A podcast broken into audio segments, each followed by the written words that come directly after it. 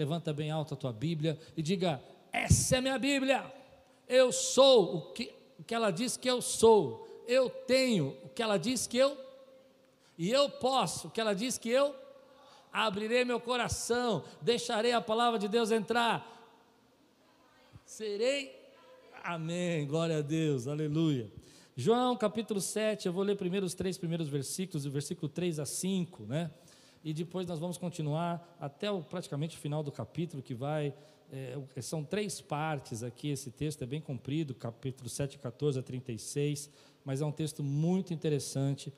É, eu nunca tinha percebido ele com esses olhos. Diz assim, João 7, capítulo 7, versículo 3 a 5. Você lembra que semana passada a gente pregou sobre o Evangelho de João, capítulo 6, as perseguições, a, estava começando a, a, ferver um pouco a perseguição contra Jesus, e agora Jesus vai é, entrar ali onde um dos autores que eu gosto chamou de na cova dos leões. Jesus vai entrar ali no momento mais difícil.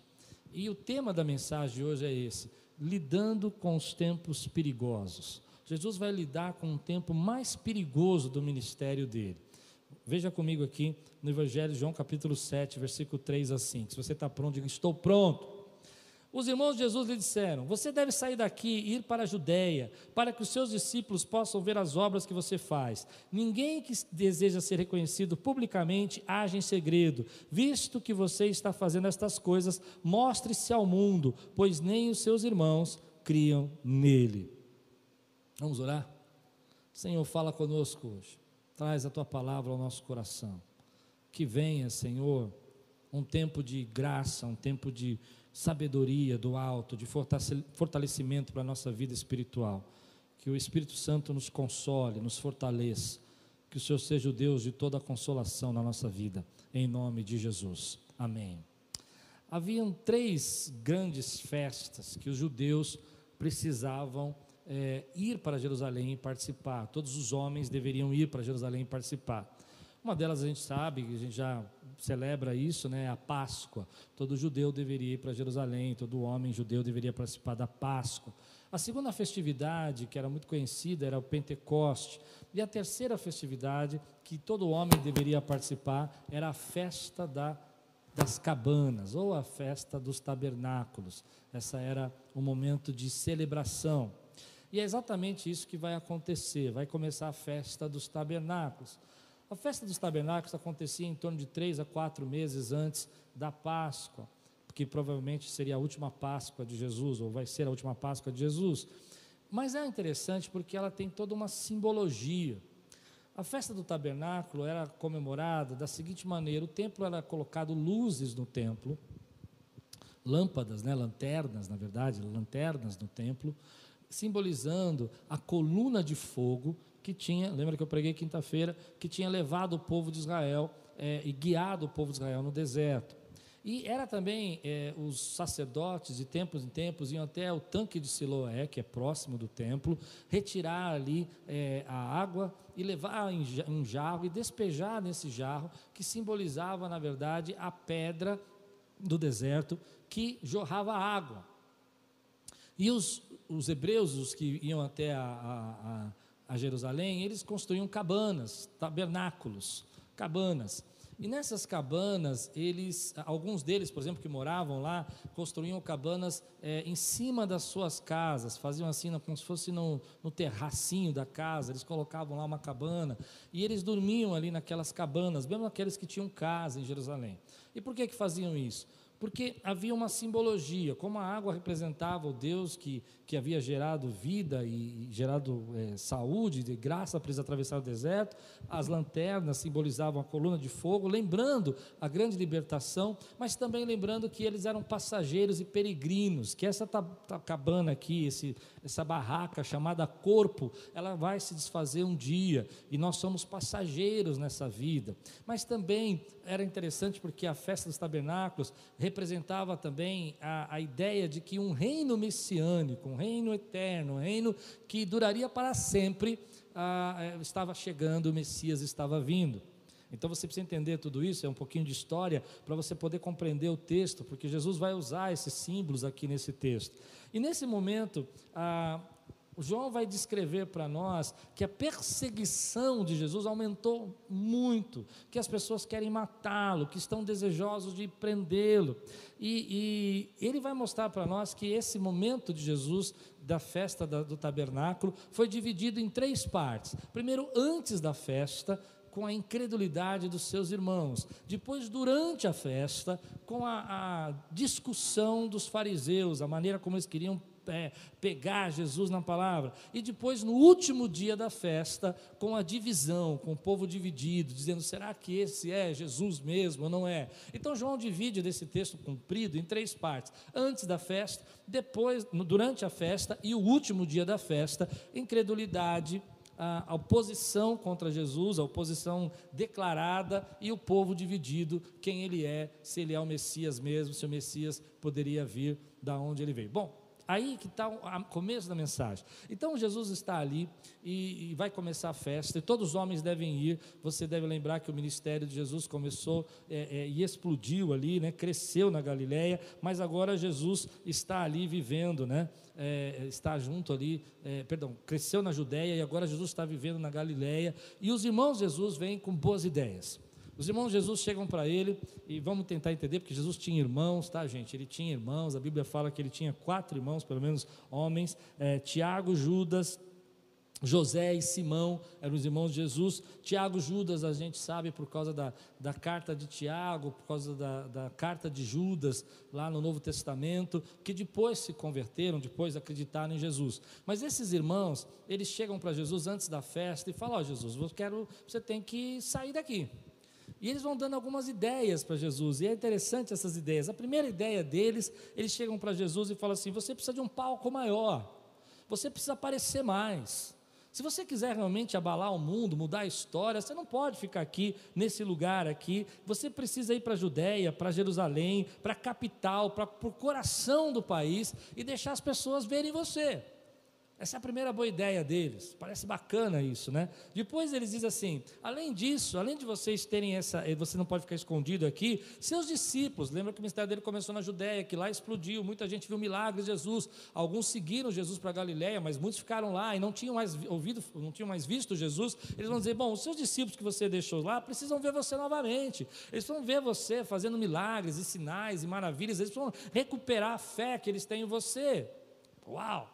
Primeiro você precisa de um palco maior, depois você precisa é, é, reforçar esses discípulos que você está perdendo, e em terceiro lugar, eles sugeriram, sugeriram que ele precisava de um trabalho bastante. É, o trabalho que ele estava fazendo era bastante real, porque se ele realmente era o Messias, por que, que ele estava escondido na Galiléia? Por que, que ele não foi lá, e ainda mais numa festa onde todos os homens do país tinham que estar? É lá que ele devia estar, se demonstrando, falando, declarando, mostrando que ele é o Messias.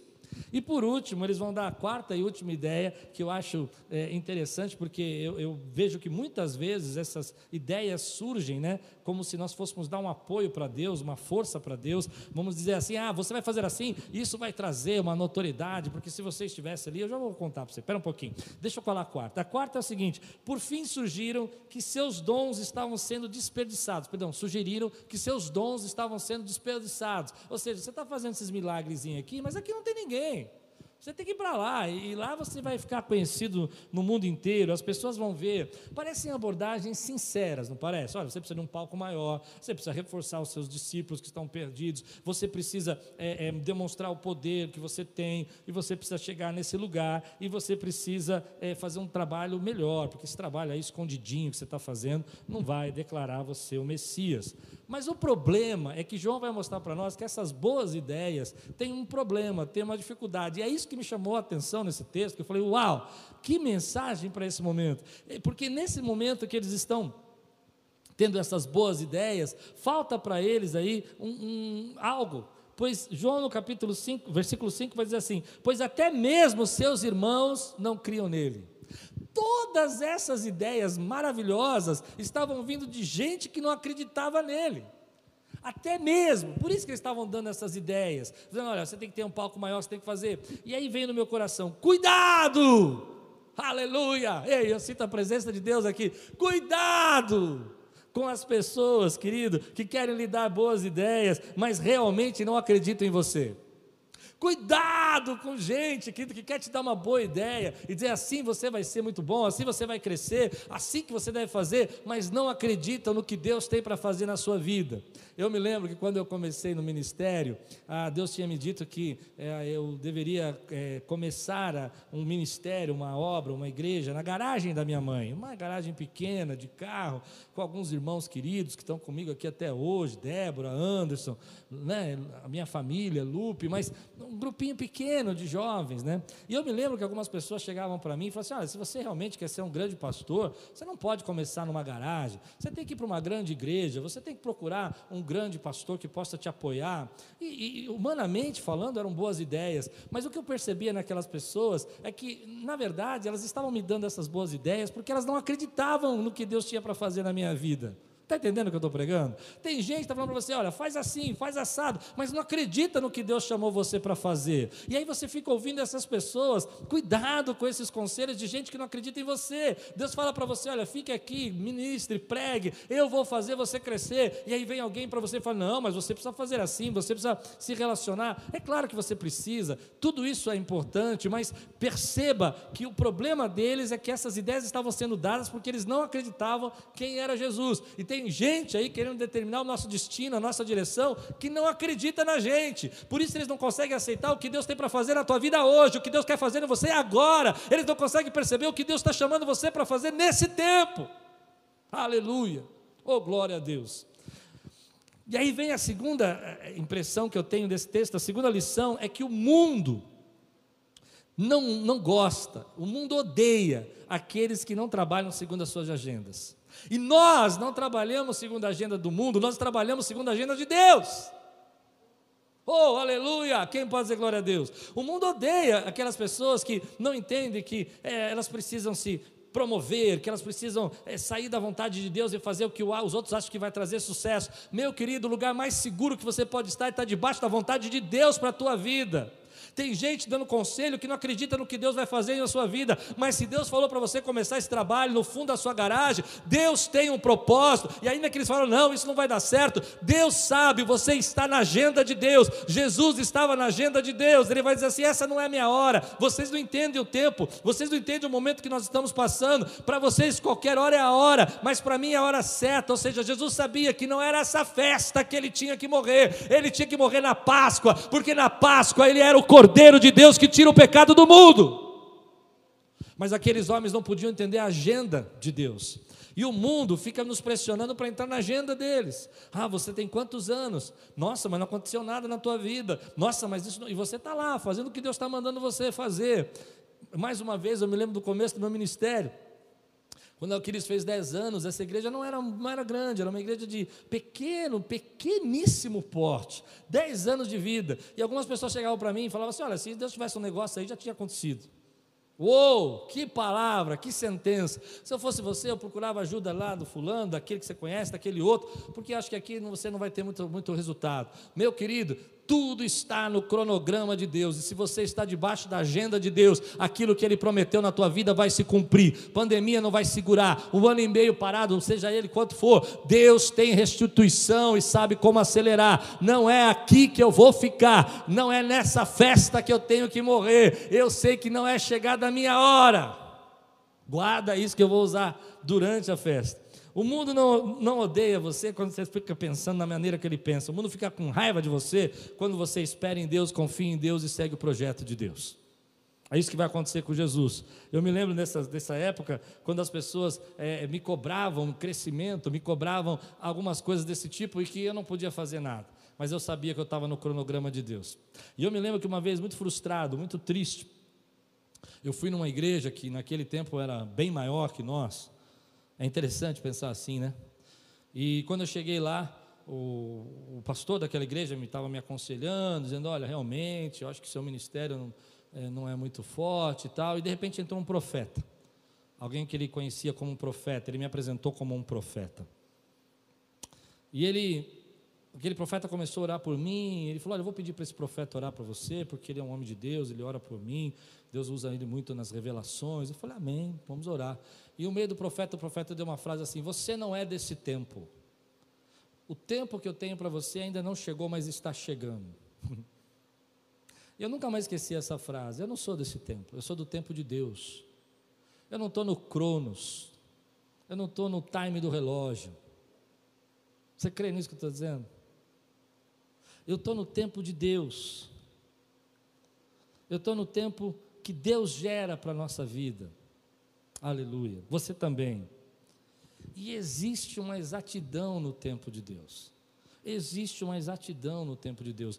E Jesus vai cumprir essa exatidão do tempo de Deus. É, quantas vezes a gente não entende, querido, que a, na agenda de Jesus já tinha sido estabelecida na eternidade. Então Jesus sabe que aqueles homens estão querendo matá-lo. E aí que entra o momento que eu acho que serve muito como sabedoria para esse tempo.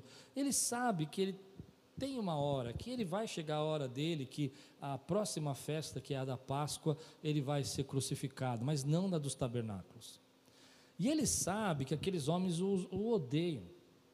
E eu vendo uma pessoa comentando sobre esse texto, um autor chamado Warren Wisby, acho interessante a maneira como ele vê os textos. Ele comentou uma coisa interessante. Ele falou assim: Jesus não foi junto com seus irmãos, porque o texto fala que Jesus não foi com eles e depois ele foi em oculto, né?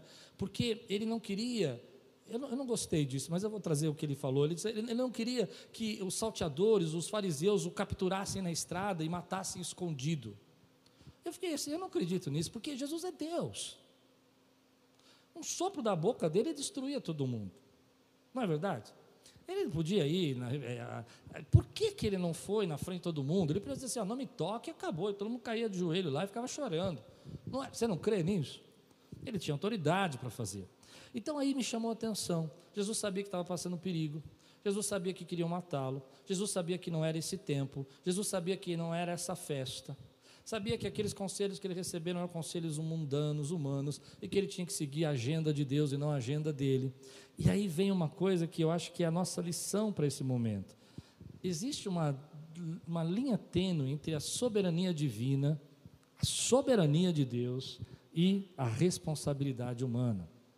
E é sobre isso que eu quero pregar. Nesse tempo que nós estamos vivendo, existe uma linha tênue entre a soberania de Deus, aquilo que Deus quer fazer. Ele pode nos curar, ele pode nos abençoar, ele pode nos libertar, mas também existe a responsabilidade humana. E esse é um texto que vai mostrar que Jesus se submete à autoridade do Pai. Porque ele podia dizer assim: bom, eu vou para essa festa com vocês, e pronto, e acabou. Eu sei que eles querem me matar, mas eu mando todo mundo ali ter uma cegueira lá, como né, não poder enxergar, ou como é, é, é, o profeta fez, agora me, me, fugiu o nome, que, que pega aqueles soldados, né? Acho que, se eu não me engano, é, não, vou, não, vou, não, não, me fugiu o nome, não sei se é Eliseu Elias, que pegou os soldados e falou assim: olha, vem comigo. E eles foram, quando vieram, estava dentro do palácio. Pastor Daniel, me ajuda aí, escreve aí. Dentro do palácio. Eliseu, né? E aí o que acontece? Dentro daquele palácio, às vezes dá uns, uns, brancos, né? Dentro daquele palácio, e quando eles abriram os olhos, estavam lá. Jesus podia fazer tudo isso, não podia? Podia. Por que não fez? Porque isso não glorificaria a Deus, glorificaria a Ele mesmo. E aqui tem algumas lições para nós entre a sabedoria de Deus, a soberania de Deus e a responsabilidade do, do, do humana. Aquilo que Jesus se submeteu. Primeiro, a lição que eu tenho é que Jesus compreendeu o tempo dele. Jesus compreendeu que tempo que ele estava vivendo, que tempo que ele estava vivendo, não era o tempo. Então, nós temos que entender o tempo que nós estamos vivendo. Eu quero tirar daqui algumas lições para esse tempo para nós que nos trazem sabedoria. Que tempo é esse que nós estamos vivendo? Jesus entendeu, olha, eu posso ir, posso fazer isso, mas não é o tempo do que, que Deus tem para mim. Então, às vezes, agir com sabedoria e compreender a soberania de Deus é respeitar a agenda de Deus. Primeira lição. A segunda lição é que Jesus vai avaliar o perigo, ele vai perceber que era perigoso aquele momento e que poderia ah, desencadear um efeito dominó, ele fazer um milagre e as pessoas querem declarar rei, ou ele fazer um milagre e as pessoas não, não entenderem que era o momento quem ele era e poderem querer matá-lo ali naquele momento e aí virar uma, uma coisa completamente fora da palavra, da agenda de Deus. E nesse instante, nesse momento, a gente começa a perceber que nós também precisamos avaliar o momento que nós estamos vivendo e os perigos que nós estamos correndo com sabedoria. Existe a soberania de Deus. Eu vejo muita gente falando assim: ah, mas se Deus quiser, Ele me guarda. É claro, se Deus quiser, Ele guardava Jesus também, mas Jesus não foi imprudente, Jesus não foi é, é, incoerente, sabia que aquele não era o momento, e ele vai então no momento onde que a festa está fervendo, que está todo mundo ali, o festival está acontecendo, e naquele momento ele aparece, porque é o momento que os judeus não poderiam pegá-lo e matá-lo, ele também não precisaria se defender contra aqueles homens. Eu não sei se você está entendendo o que eu estou pregando. Nesse tempo que nós estamos vivendo, querido, nós temos que estar debaixo da agenda de Deus, compreender o tempo que Deus tem para nós, entender que precisamos avaliar o perigo e andar com sabedoria e construir, né? é isso que Jesus vai fazer, ele constrói uma estratégia para que aqueles homens eh, não possam prendê-lo, ou seja, minimiza o risco. E como é que Jesus minimiza? Olha, veja bem, mas Jesus era Deus, ele não precisava fazer nada disso. Por que, que ele fez? Porque ele está nos ensinando a ter sabedoria. E hoje eu quero ensinar você a ter sabedoria. Por que, que ele minimiza, minimiza o risco? Porque ele vai no momento que a festa está cheia, as pessoas não podem prendê-lo ali, não dá para fazer nada, porque virava ali uma confusão no meio da festa, e ele então se declara ali: é, a quem tem sede, vinde a mim e beba. Ele vai falar isso. No final a gente vai ver. Então, esse é um texto que me, me chamou a atenção, porque ele vai construir essa estratégia e no final das contas, por que, que ele não faz? E aí que eu acho que ficou a mensagem para mim e para você. Por que, que a gente precisa lidar com esse tempo com sabedoria? Porque isso não glorificaria a Deus, glorificaria a Ele mesmo. Se ele fosse lá e fizesse um sinal e se defendesse, e os sei lá, os fariseus e os sacerdotes daquela época caíssem de joelhos e ficassem com medo dele. Eh, talvez isso pudesse gerar ali uma comoção, um efeito dominó, que nem eu falei, uma coisa levando a outra, mas mais do que isso, não glorificaria a Deus, glorificaria só a Jesus. E Jesus veio para glorificar o Pai, e você vive para glorificar a Deus. Eu não sei se está dando para entender o que eu estou pregando. Jesus é Deus, ele pode fazer o que quiser, Diante do perigo, ele andou com sabedoria na agenda de Deus, avaliou o risco, procurou encontrar uma maneira de, de minimizar os problemas, a, entendeu que ele precisava cumprir o propósito de Deus e agiu para glorificar o Deus. Deixa eu contar uma história que eu vi de um amigo meu. Um amigo meu me contou que um dia ele estava é, saindo de, um, de, uma farmácia, né, é, do shopping, e encontrou um colega. E era momento da pandemia de muito risco e tudo mais e tal, eles estavam de máscara, tudo. E o colega veio até ele e o abraçou. O colega veio até ele e quis abraçá-lo, na verdade. Quando o colega chegou para abraçar, ele falou: Não, não, não me abraça. Você sabe o momento que nós estamos vivendo. Ele falou: O que, que é isso? Que bobagem. Nós somos servos de Deus. E aí ele disse: Ah, então tá bom. É que eu acabei de fazer um exame ali para ver se eu estou com Covid. Então vem cá, me dá um abração. Não, não, não, peraí, aí sim não. Não, não, não, então deixa. Não, não, eu, agora eu quero te dar um abraço. E o camarada começou a correr, ele começou a dar atrás do camarada, eu comecei a dar risada. Por quê? Porque tem gente, querido, que fala essas coisas não para glorificar a Deus, para glorificar a si mesmo, entende? E por isso que as coisas não funcionam, é por isso que a vida não anda. Eu sei que esse é um texto pesado, mas é uma revelação de Deus para a nossa vida. Jesus usou estratégias, Jesus usou planejamento, Jesus minimizou o risco. Agora, por outro lado, e aí que entra essa dualidade da nossa vida, e eu quero ministrar isso para você. Todo chamado, todo, todo chamado que Deus tem para a nossa vida tem um risco. Todo chamado tem um risco. Risco faz parte do chamado. Se você está pregando, você tem um risco. Se você está é, ministrando, se você é um líder de uma igreja, você sabe que você tem um risco, você não sabe como vai ser. Deus sempre vai nos colocar dentro de um chamado e ficamos, às vezes, na dúvida se nós temos que correr esse risco ou não. É aí que entra a questão de submeter o nosso espírito debaixo da vontade de Deus. Você está fazendo isso por quê? Você não está se guardando por quê? Ou você está se guardando por quê? Né? Porque tem um momento que Deus vai falar assim: olha, agora é hora de você avançar, agora é hora de você deixar eu te usar.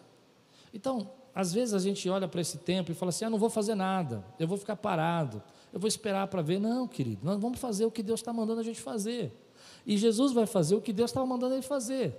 E ele vai para o meio daquela festa, ele entra na cova dos leões com planejamento, ele corre o risco calculado, mas não deixa de cumprir o seu propósito. Agora eu quero ouvir você glorificar de pé. Agora eu quero que você levante a tua mão, dê um glória a Deus. Agora eu quero ver você chegar aí e falar assim: Deus, Meu irmão, existe um risco, existe um momento que a gente tem que enfrentar esse risco, existe um momento que a gente tem que olhar e falar assim: é dessa maneira que eu vou fazer. Deus, eu vou enfrentar esse tempo, eu vou acreditar que eu vou atravessar, eu vou usar com sabedoria, eu vou minimizar, eu vou glorificar o teu nome, não o meu nome. Não sou eu que sou ah, o importante aqui, quem é o importante é o Senhor. Eu sei que tu tens uma agenda, mas eu também não vou me encolher, eu não vou ficar moado, eu não vou ficar amedrontado, eu não vou ficar parado porque eu sei que o Senhor tem um propósito para cumprir, e é tempo de ver alma sendo salva, é tempo de ver gente sendo transformada, é tempo de ver gente sendo levada aos pés da cruz e glorificando o nome do Senhor Jesus, ainda que haja oposição, ainda que haja ataque, ainda que haja levante, eu sei que Deus tem uma agenda e eu estou na agenda de Deus. Aleluia. Mas se você olhar o que me incomodou nesse texto, eu falei: Jesus, tu é Deus. Por que, que o senhor não foi lá? Tá bom, vamos lá, eu vou com vocês, vem cá. Porque ele ajuda de sabedoria. E nesse tempo, Deus está nos dando sabedoria. A gente precisa seguir a impressão que está no nosso coração. Às vezes a gente não percebe, querido, mas quantas vezes Deus nos dá livramentos através da expressão que está no nosso coração? Quantas vezes Deus nos dá livramento através daquele sentimento? Eu vou falar para aqueles que não entendem a impressão no coração, aquele instinto, aquele momento, aquele insight que você fala, ah, bom, esse é o que Deus está colocando no meu coração para fazer. Por outro lado, eu vejo gente, querido, que começou a ficar encolhida. A ameaça é grande, a luta é grande. A gente sente medo. Mas deixa eu dizer para você: estamos na agenda de Deus. E o que estamos fazendo é para glorificar o nome dEle. E o propósito de Deus vai se cumprir. Se fizermos em submissão de espírito, os espirituais agora, se liga comigo. Se fizermos em submissão de espírito, não em rebeldia, se fizermos para glorificar o nome dele, não o nosso, se fizermos no time dele, no tempo dele, na agenda dele, na impressão que ele gera no nosso coração, estaremos guardados, porque o lugar mais seguro é estar debaixo da vontade de Deus. Por outro lado, isso não implica de agir de forma é, inconsequente. Jesus podia dizer: Bom, eu sou Deus mesmo, eu vou fazer o que eu quiser, eu vou chegar lá, e se alguém me perturbar, eu falo assim: vai de reto, pronto, a pessoa vai embora. Ele podia fazer o que ele quisesse, mas ele não fez, porque isso não glorificaria a Deus. E há momentos da nossa vida, querido, que a gente precisa entender que nós temos que enfrentar o medo, temos que enfrentar a luta, com sabedoria, se guardando, usando de estratégia. Ei, mas Deus tem um propósito, Deus tem uma agenda, e não é nessa festa que Jesus vai morrer, e não é nessa festa que Jesus vai ser levado, preso. E Jesus então anda, anda embaixo da agenda de Deus. Isso me toca o coração, porque em alguns momentos, querido, todo chamado vai ter risco. E esse é um tempo que nós estamos vivendo. Mas nada está impedindo você. Outro dia eu estava orando e falando com o Senhor, e eu falei, Senhor, ai, estou tão chateada, tanta coisa que eu queria fazer, e, e eu não, não consigo fazer, eu queria fazer isso, eu queria fazer aquilo. E Deus falou para mim assim: escreve tudo que você queria fazer nesse tempo que você não que você acha que não pode fazer. Aí eu coloquei uma campanha. Depois eu coloquei ali na minha agenda é, é, ter uma noite de adoração. E fui colocando algumas coisas. Interessante que de todas aquelas coisas que eu disse que não podia fazer, apenas uma ou duas não realmente não dava para fazer agora.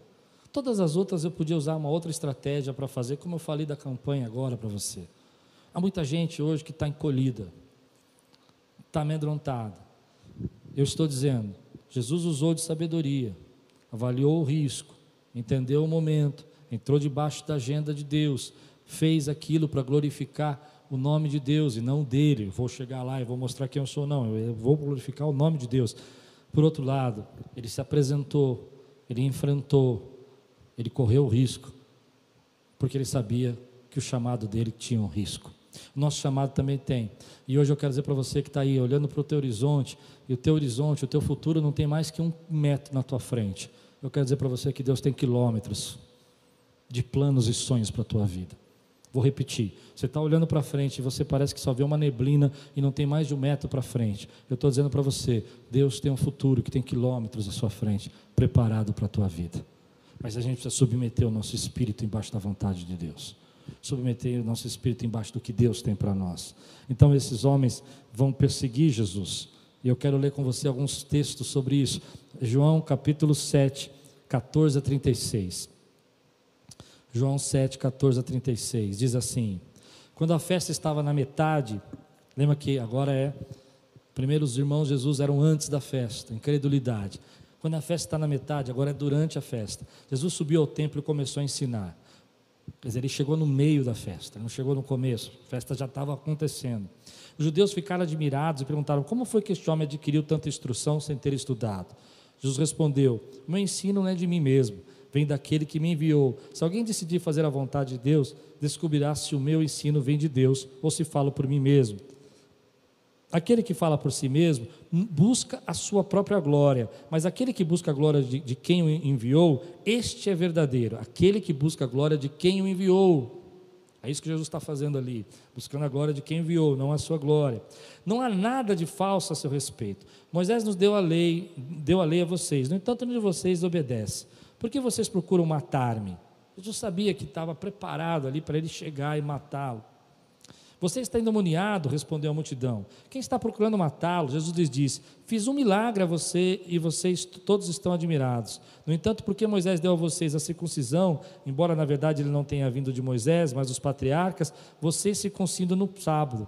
Jesus está fazendo uma referência daquele homem que ele curou no, no tanque de Betesda, que foi é, curado no sábado. E aqui é uma, uma, um momento aula para a gente, né? Jesus está dizendo para eles assim: olha, se a lei permite que você tire uma parte do corpo de uma pessoa no sábado para cumprir a lei, que é a circuncisão, o que se dirá restaurar o corpo inteiro de um homem? E ele vai dizer assim: ah, então vocês fazem isso, né? Ora, se um menino pode ser circuncidado no sábado para que a lei de Moisés não seja quebrada, por que vocês ficam cheios de ira contra mim por ter curado completamente um homem no sábado? Olha, não julguem apenas pela aparência, mas façam julgamentos justos. Então, alguns habitantes de Jerusalém começaram a perguntar: não é este o homem que estão procurando matar? Aqui está ele, falando publicamente, ele não diz uma palavra. Será que as autoridades chegaram à conclusão de que ele é realmente o Cristo?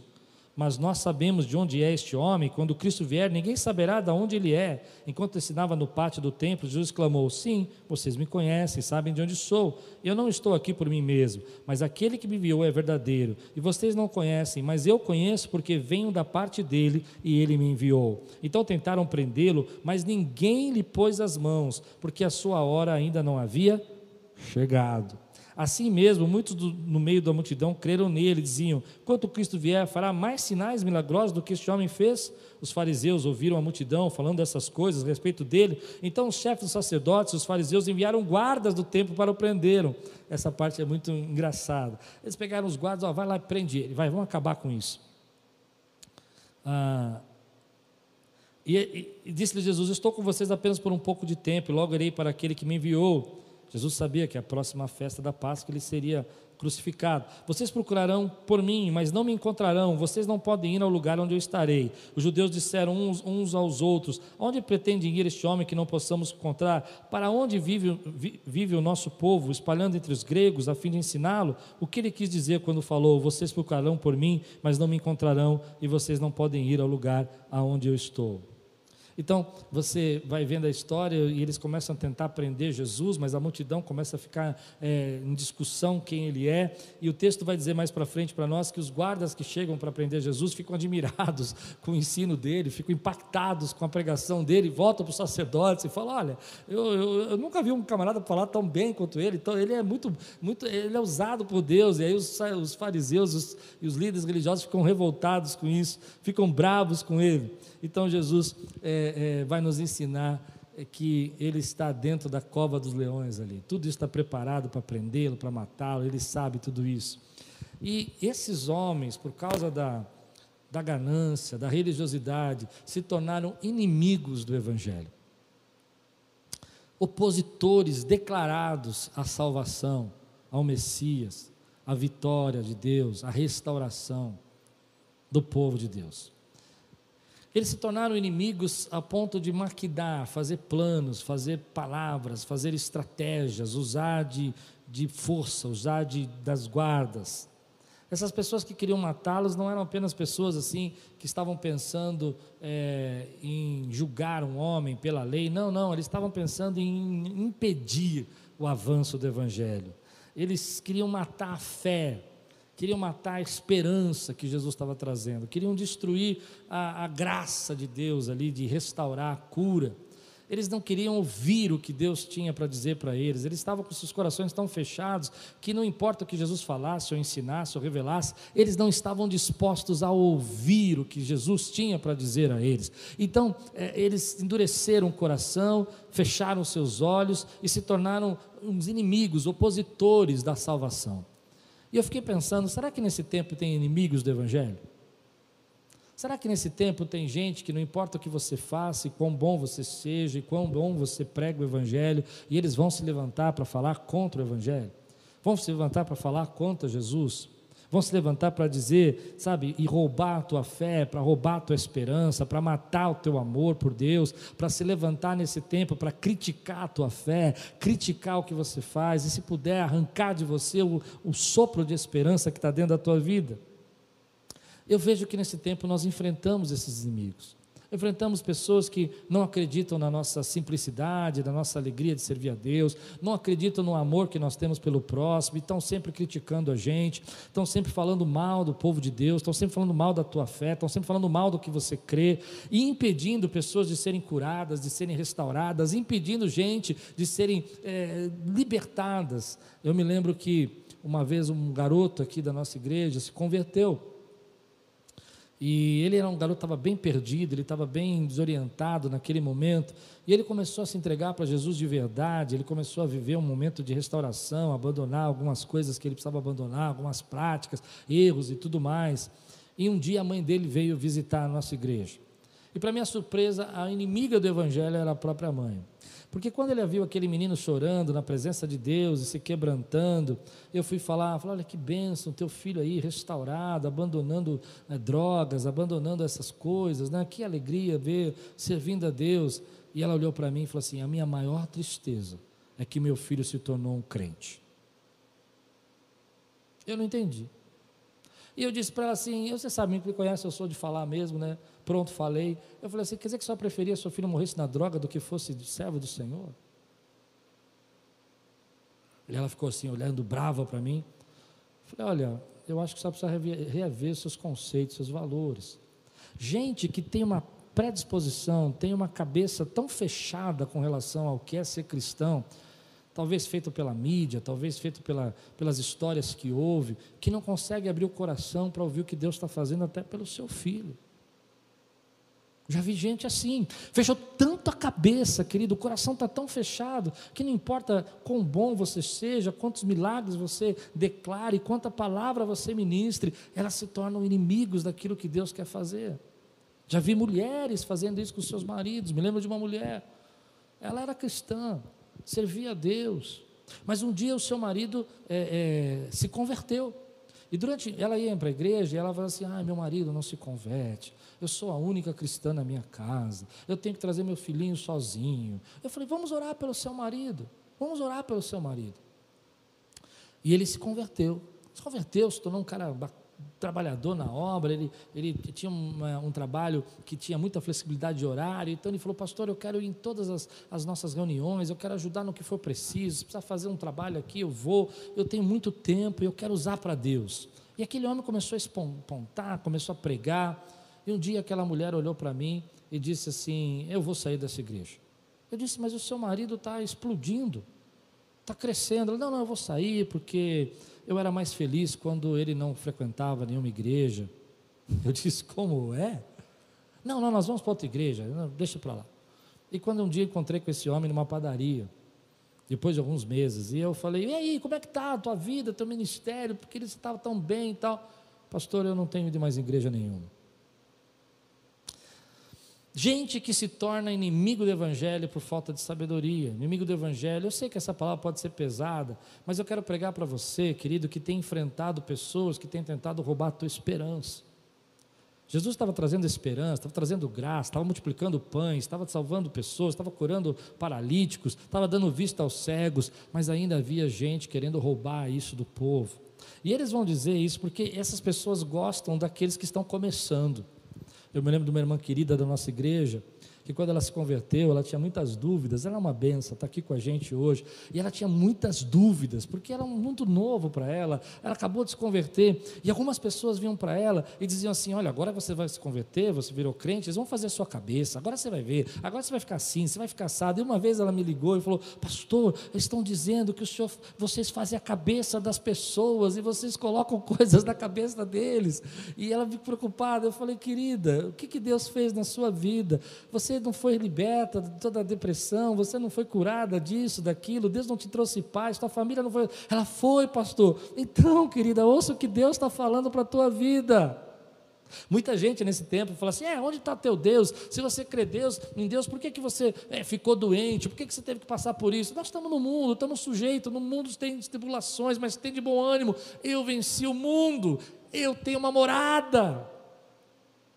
Mas a gente precisa se preparar porque essas pessoas gostam desse momento que a gente fica abalado emocionalmente, quando a gente tem perdas, a gente está em luta, a gente está em tristeza, e eles vêm atacar a nossa mente. A que adianta você orar? Olha, tá vendo? Você orou, orou, orou, o que aconteceu na tua vida? Olha o que esses homens vão, vão fazer. Lembra que os soldados foram prender Jesus? Eles voltam. Versículo 45, 47 e 49. Eu fiz um encurtamento aqui. Finalmente os guardas do templo voltaram aos chefes dos sacerdotes e os fariseus, os quais lhe perguntaram: por que vocês não trouxeram? Trouxeram Jesus, né? Ninguém jamais, eles disseram, ninguém jamais falou da maneira como este homem fala, declararam os guardas. Será que vocês também foram enganados? Perguntaram os fariseus. Aí eles vão dar uma palavra que é bem o que essas pessoas inimigas do evangelho gostam. Não, mas essa ralé que nada entende da lei é maldita. Olha o que eles vão dizer. Não, sabe o que acontece? É que essas pessoas que se convertem e que aceitam Jesus são essa ralé, que não entende de nada, são gente inculta, são gente indouta, são gente que não tem sabedoria, não tem a visão filosófica, não tem o entendimento das coisas, não consegue entender. Meu querido, nada disso. O que, o que nos converte não é a sabedoria, não é o entendimento, é a presença do Espírito Santo que invade a nossa vida, que se torna inegável que é o que Jesus vai dizer aqui no texto: aquele que tem sede, vinde a mim e beba. É isso, e rios de água viva fluirão dentro de nós. Mas essas pessoas são inimigas do Evangelho, elas gostam dessa, dessa história de que a gente não, é, não tem sabedoria, a gente não conhece, a gente não sabe. Eu me lembro uma vez que eu fui fazer um debate e era uma pessoa e ela começou a querer dizer que eu não, não conhecia, que eu era uma pessoa que não era muito culta e tudo mais. E eu comecei então a falar para ela sobre é, o surgimento do capitalismo na história mundial. E aquela pessoa ficou me olhando. E ela ficou um tempo parada. E depois que eu expliquei como surgiu o capitalismo, como surgiu a, a, o, o, socialismo, como surgiu o comunismo, depois de um bom tempo que eu expliquei bastante, muita coisa que ela não conhecia, ela falou: É, disso eu não sei muito mas eu ainda continuo dizendo que você não sabe.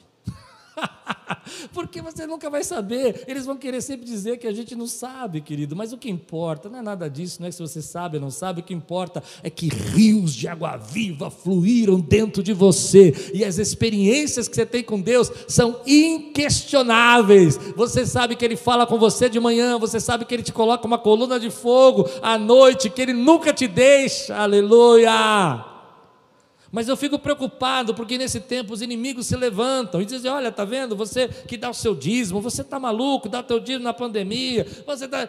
Porque são inimigos do que Deus quer que faça. Eles estão por aí, eles estão na mídia, eles estão falando contra as famílias, estão falando sobre contra as crianças, eles estão falando que a gente não pode falar uma coisa ou outra, porque a gente, é, se filar, a gente tem ódio no coração, que a gente não pode dizer a nossa opinião sobre determinados assuntos, porque se a gente falar, eles estão espalhados, mas também estão do outro lado uma igreja viva que não se acolhe, que prega o Evangelho, que fala do amor de Deus, que fala da graça de Deus para o perdido, que prega a salvação, que tem uma palavra de boas novas. Cristo já veio e você não precisa ficar escravizado. Então, agora você, querido, que está começando a ouvir o Evangelho, você que está começando a ouvir a palavra de Deus e que as pessoas têm te atacado, os inimigos do Evangelho têm surgido na sua vida, eu quero dizer para você: eles podem até chamar de você de ralé, mas ninguém pode tirar o milagre que Deus faz na tua vida, ninguém pode tirar a cura que Deus trouxe para a tua vida, ninguém pode explicar porque aquele paralítico andou, ninguém pode entender o poder de Deus, e o povo vai dizer: será que se outro Messias viesse, faria maiores sinais que esse? Querido, nada pode se comparar à presença do Espírito Santo dentro de você.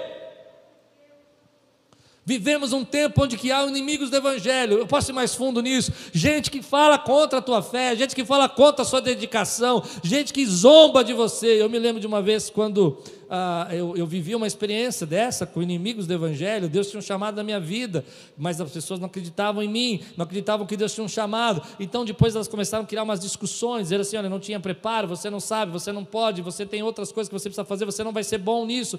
Eles vão criando situações, mas o que importa é que você está debaixo da agenda e do cronograma de Deus. Aleluia. Hoje eu quero fortalecer a fé, quero aproximar a gente que está começando, que está passando por um momento difícil, que está lutando com perdas e está ouvindo palavras de morte, de destruição, de perda de esperança. Meu querido, querem matar o teu sonho, querem matar a tua esperança, querem matar o propósito de Deus na tua vida. Por outro lado, eu quero dizer para você: não desanime, aquilo que Deus marcou você, ninguém vai entender, só você que foi marcado por Deus pode entender o que Deus fez na tua vida. Aleluia. Esses inimigos vão olhar para essas pessoas que estão começando e vão dizer assim: olha, sabe por que você está sendo enganado? É porque você é muito ingênuo, você é muito, muito simples. Mas, querido, não esmorece a tua fé. Não esmorece, querido. A mídia vem, fala um monte de coisa. Você sabe que eu nem gosto de falar sobre isso, porque é tanta polêmica. A mídia fala uma coisa, fala outra, fala outra, fala outra. Se você falar de uma coisa, você é acusado. Se falar de outra, você é acusado. Não me interessa. Vamos falar do que importa. Jesus é a resposta de Deus para a humanidade. Ele é a salvação, tanto para o grego quanto para o judeu. Ele é a palavra de vida eterna. Para onde iremos nós, querido? Você crê no que eu estou dizendo? Aleluia! E hoje tem gente aí que está com a fé abalada. Encontrou, eu vou dizer uma expressão, bateu de frente com inimigos do Evangelho, bateu de frente. Existe inimigo do Evangelho hoje? Você crê que existe? Você já encontrou alguém que vem e acaba com a tua fé, acaba com a tua esperança, acaba com a tua certeza, a sua convicção? Hum, eu já encontrei vários na minha vida. Vários, várias vezes. Pessoas que vinham e tentavam roubar um pouco que havia dentro de mim, de certeza, de graça, de saber o que Deus queria da minha vida, e dizer: não, não, você não pode fazer isso.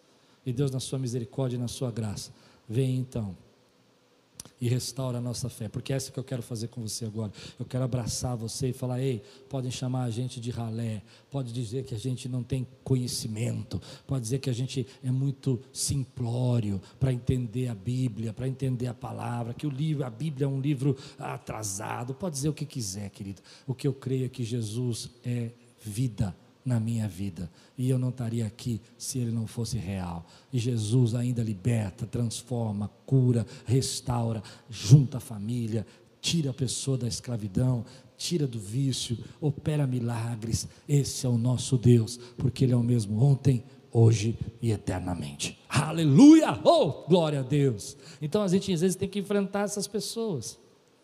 E Jesus enfrentou esses inimigos o tempo todo ali, estava chegando no momento mais difícil, né? preparando a morte dele. Então, no último dia, olha o que Jesus vai fazer no último dia, no último dia da festa, momento ápice, né? aquele momento que eu falei que os sacerdotes vão até o tanque Siloé, pegam a água e derramam simbolicamente, mostrando a rocha jorrando água. Lembra da rocha que jorrava água no deserto? Então, eles vêm ali e jogam a água, e Jesus, naquele momento que está acontecendo aquilo, ele levanta e diz assim: no último dia, no dia mais importante da festa, Jesus levantou-se e disse em alta voz: Se alguém tem sede, Uau! Venha a mim e beba. Quem crer em mim, como diz a Escritura, do seu interior fluirão rios de água viva. Ele estava, João vai explicar para nós, ele estava se referindo ao Espírito que mais tarde receberiam os que nele crescem. Até então, o Espírito ainda não tinha sido dado, pois Jesus ainda não fora glorificado. Ouvindo as suas palavras, algum do meio do povo disseram: Certamente este homem é um profeta. Então vamos pensar nisso. Está lá o sacerdote trazendo ali os jarros, os cântaros, e está trazendo. E eles pegam ali e derrubam a água né, dentro de um jarro. Aquela simbologia de mostrando a água viva caindo no meio, a rocha que gerou vida. E Jesus está falando, está vendo essa rocha aí que gerou vida, esse símbolo que vocês estão fazendo nessa festa, que meu pai mandou preservar até agora. É, esse símbolo sou eu. Sou eu que sou a rocha que gero água viva. Sou eu que dou o Espírito Santo. Quem nos convence da morte, do pecado e do juízo de Deus não é uma boa pregação. Quem nos convence da morte, do pecado e do juízo de Deus não é um, um, grande sinal. Quem nos convence da morte, do pecado, da salvação, do juízo de Deus, não é, querido, uma, uma experiência. Quem nos leva a entender quem é Cristo é o Espírito Santo. Ele que é o nosso consolador. É Ele que vem agora e te fortalece nesse tempo. É Ele que diz para você, filho, você não está entendendo o que eu estou fazendo agora e você não é capaz de entender o que eu estou fazendo nesse tempo, mas eu estou dizendo para você que ainda que você não entenda o que eu estou fazendo agora, eu continuo sendo Deus na tua vida. Jesus então naquele momento se levanta e fala assim: Olha, deixa eu dizer uma coisa para vocês, isso que vocês estão vendo, a quem tem sede, vende a, vinde a mim e beba.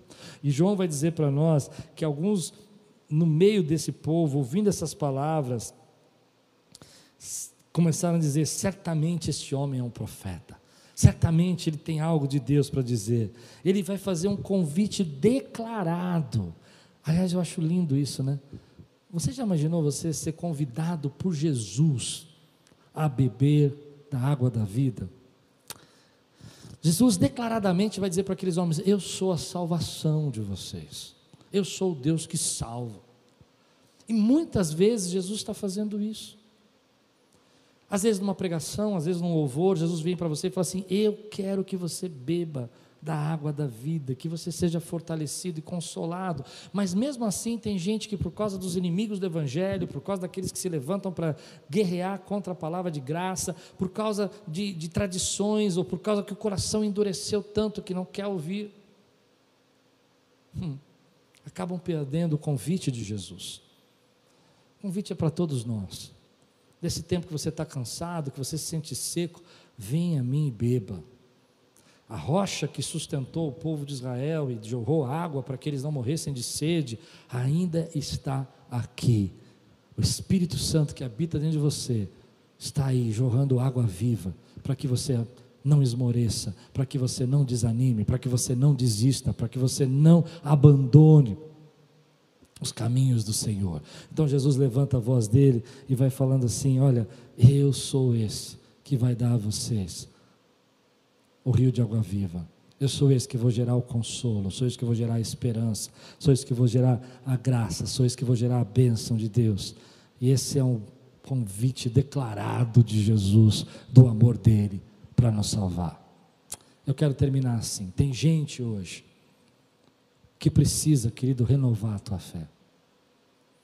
Tem gente hoje que precisa entender que Ele é a rocha que no meio do deserto jorra água, para que a gente não morra de sede, a gente não fique desfalecido. Ele é aquele que tem água viva para consolo, para restauração.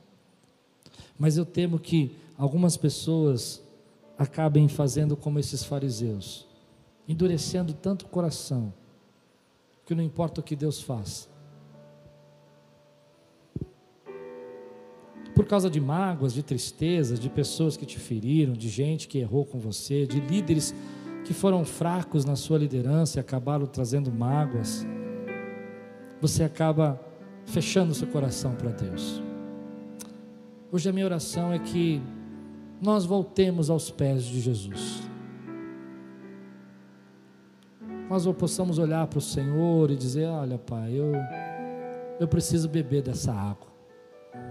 Eu estou nesse deserto, estou nesse tempo chamado pandemia, que é um deserto, como eu preguei quinta-feira.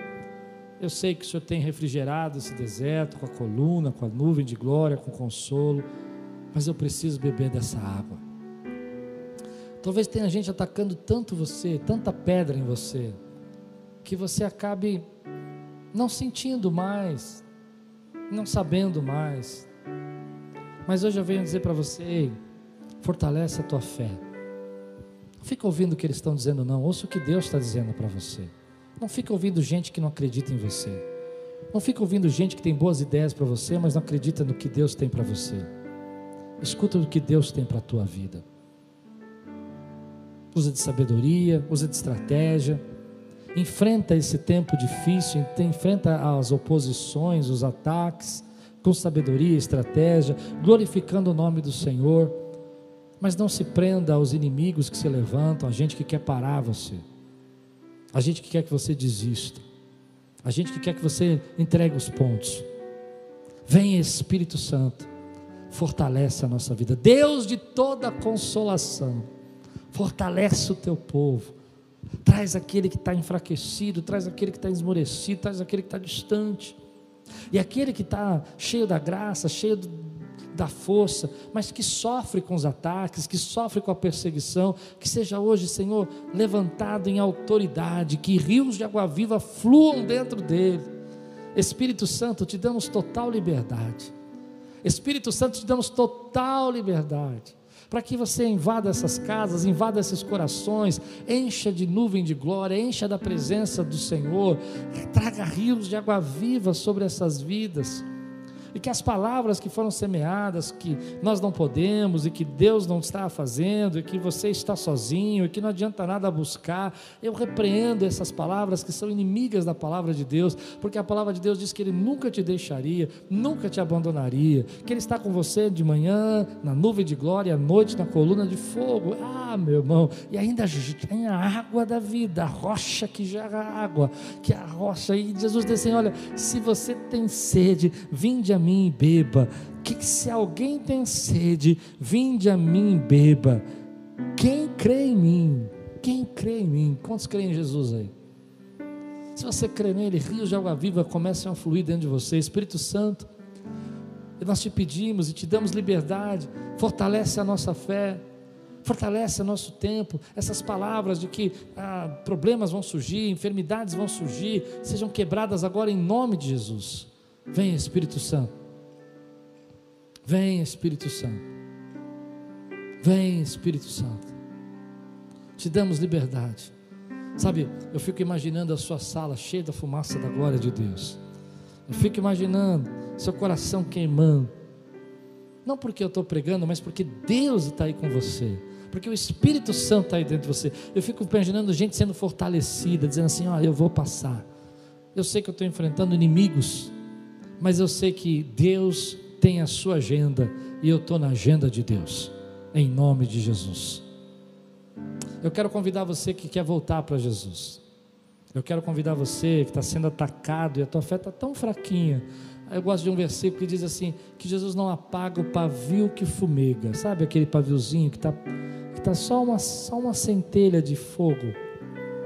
Que você acha que as pessoas vão lá e vão apertando, e vão matando, e vão apagando o pavio, mas Jesus não faz isso, ele pega esse paviozinho que está só uma centelha, que às vezes é o coração fraco, entristecido, é o coração desanimado, é o coração que não entende o que está acontecendo, e ele sopra o sopro do Espírito Santo, e aquela, aquele foguinho tão pequeno, aquele, aquela última, sabe, centelha, começa a se tornar uma chama é isso que Deus está fazendo em alguns corações hoje, soprando nos corações, para que eles se tornem uma chama novamente. Se você quer voltar para o Senhor Jesus, se você quer entregar a tua vida para Jesus, se você quer entender que ah, as pessoas te atacaram, falaram, reclamaram e você enfraqueceu tua fé, mas hoje Deus está aqui trazendo você para perto dele, fortalecendo você. Escreve aí no chat, coloca aí eu, eu quero orar por você. Eu quero que o Deus de toda consolação, que nos deu o consolador, que é o Espírito Santo, faça rios de água viva fluir dentro da tua vida agora. E que a gente vai enfrentar esses inimigos do, do Evangelho no jornal, na política, às vezes até nas igrejas, querido. Gente que se levanta como inimigo do Evangelho. Acontece, infelizmente no momento de alegria, no momento de festividade. Mas uma coisa eu vou dizer para você: Deus está nos ajudando para não pararmos. Deus está nos ajudando para não desanimarmos. Deus está nos ajudando a sermos fortalecidos. Ó, oh, vem Espírito Santo e fortalece a nossa vida. Hoje a gente está aprendendo a lidar com os tempos perigosos como Jesus lidou ouvir vozes de gente que não acredita na gente. Usar de sabedoria, minimizar os riscos, estar no cronograma e na agenda de Deus, mas entender que todo chamado, todo ministério tem seus riscos também. que a gente tem que estar debaixo da vontade do Senhor. Compreender que em alguns momentos, além dos riscos que a gente já corre, ainda vai correr o risco daqueles que são inimigos do Evangelho. Mas nada pode parar a agenda de Deus e o plano de Deus. E ainda que eles tentam nos diminuir, nós somos aqueles que Deus tem derramado água viva, porque nós já fomos até o Senhor e bebemos da rocha. Que Deus traga consolo e fortalecimento na tua vida, em nome de Jesus.